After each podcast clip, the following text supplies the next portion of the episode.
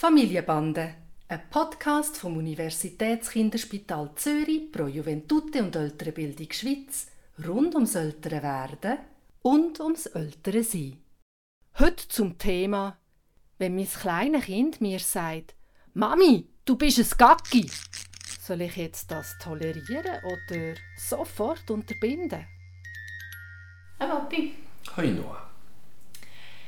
Ähm, der Tani hat sich eine hübsche Sprache zugelegt, muss ich sagen. Der droht uns amix und flucht. Also zum Beispiel, wenn er hässlich ist auf mich, dann sagt er mir, er schmeißt Sachen um oder äh, ich darf nicht zu seinem Geburtstag kommen. Ja, sagt mir, ich sage es Gacki. Jetzt hat sogar der Nave angefangen und sagt amix einfach «Scheiße Gacki» oder so Sachen. Wie geht man mit dem um? Also soll man das zulassen, soll man das unterbinden? Dann wird es, glaube ich, nur noch spannender. Wie macht man das? Also ich gehe davon aus, dass das ähm, Ausdrucksweisen sind, die ihr auch nicht braucht, sonst im Alltag, die ihr von irgendwie sonst aufgegriffen hat, dass er das sagt.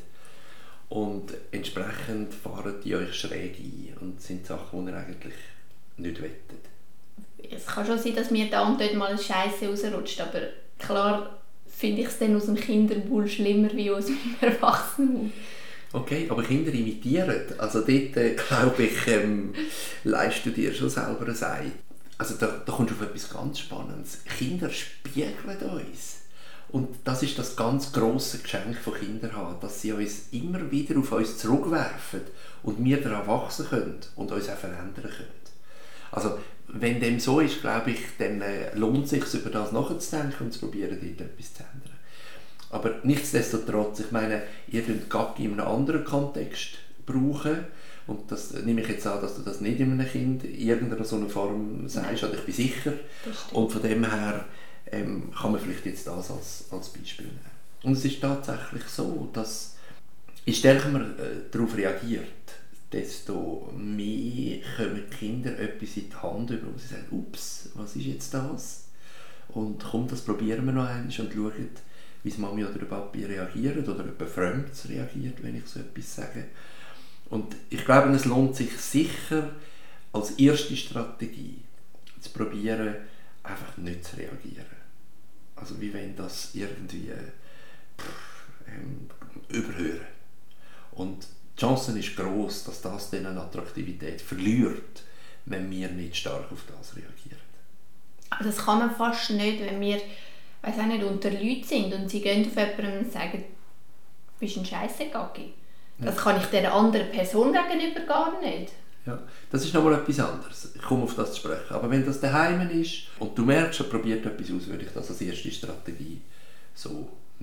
Ich würde unterscheiden zwischen Tani, der jetzt vier ist, und zwischen Nave, der zwei ist. Bei einem Zweijährigen kannst du, glaube ich, gar nichts machen, wie sagen, das wollte ich nicht, dass du so redest. Und wie bei anderen Sachen, die wir auch schon besprochen haben, wie beißen oder schlagen, wenn das etwas ist, wo dir zuwider ist, dann musst du ihn nehmen und sagen, jetzt gehen wir.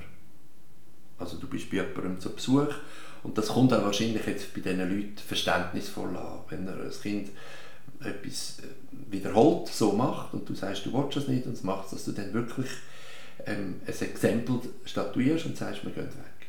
Nicht im Sinne von einer Strafe, weil er das nicht kann verstehen kann, sondern dass er merkt, ups, ich wäre eigentlich gerne da, wenn ich das sage, geht die Mami weg und das wollte ich nicht, also höre ich auf mit dem so etwas zu sagen. Mit dem Tani würde ich darüber reden. Also dort würde ich ihn klar darauf aufmerksam machen, dass das Wörter sind, wo du nicht willst, dass er braucht. Nicht bei fremden Leuten, nicht daheim. Und wenn er das braucht, dass das Sachen sind, die andere Leute beleidigen und dass du das nicht willst. Und dann musst du auch, wenn er das weiterführt, mit ihm Konsequenzen besprechen und abmachen. Das ist die, die rein pädagogische Seite vielleicht. Von der Entwicklung her ist es wahrscheinlich etwas Faszinierendes. Also er erweitert sein Repertoire und er spürt, dass es eine Art wie Reizwörter gibt, also die Sprache, wo er irgendetwas ausprobieren kann. Und das, denke ich, ist eigentlich etwas Erfreuliches und Gutes. Und was ist mit dem Drohen?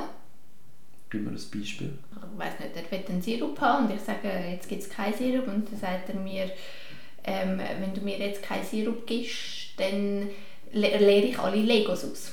Oder dann darfst du nicht zu meinem Geburtstag kommen, was er natürlich sich ins eigene Fleisch würde schneiden aber das ist ein bisschen zu viel. Ja.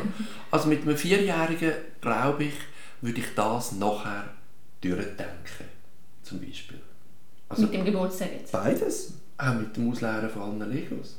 Also dann ihn ausleeren lassen und sagen, gut, und jetzt, ähm, was passiert jetzt? Ja, oder schon vorher ansprechen. Also stell dir vor, du würdest alles ausräumen. Du hättest ein riesen Durcheinander. Du könntest nachher nicht mehr so bauen, wie du willst. Und anstatt, dass du nachher spielen kannst, müssten wir miteinander oder du selber alles wieder einräumen. Das wäre keine gute Idee, das wäre schade.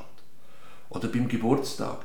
Ja, und dann, also das müssen wir uns überlegen, dann kann ich ja gar Geburtstagskuchen machen und wer würde Geschenke einpacken für dich?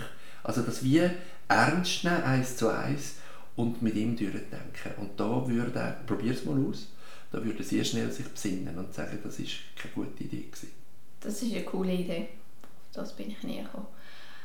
Also es sind, es sind zwei hilfreiche Tipps. Ich finde auch das mit den Schimpfwörtern, wo man nicht reagiert, solange es geht. Und wenn man reagiert, Konsequenz ist beim, beim Nave, zeigt, was passiert, wenn er äh, Wörter braucht, die man nicht wollen.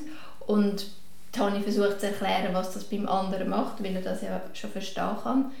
Ähm, das ist sehr hilfreich. Und die Idee mit dem Drohen, dass man dann das weiterdenkt und erklärt, was passiert und was man auch vielleicht für andere Lösungen kann finden kann. Er will jetzt zwar einen Sirup und ich erlebe es ihm nicht, aber er kann jetzt ein, äh, Wasser haben und vielleicht gibt es dann nach und Nacht noch einen Sirup, wenn er dann noch will. Das, ist, äh, das kann ich gut mitnehmen.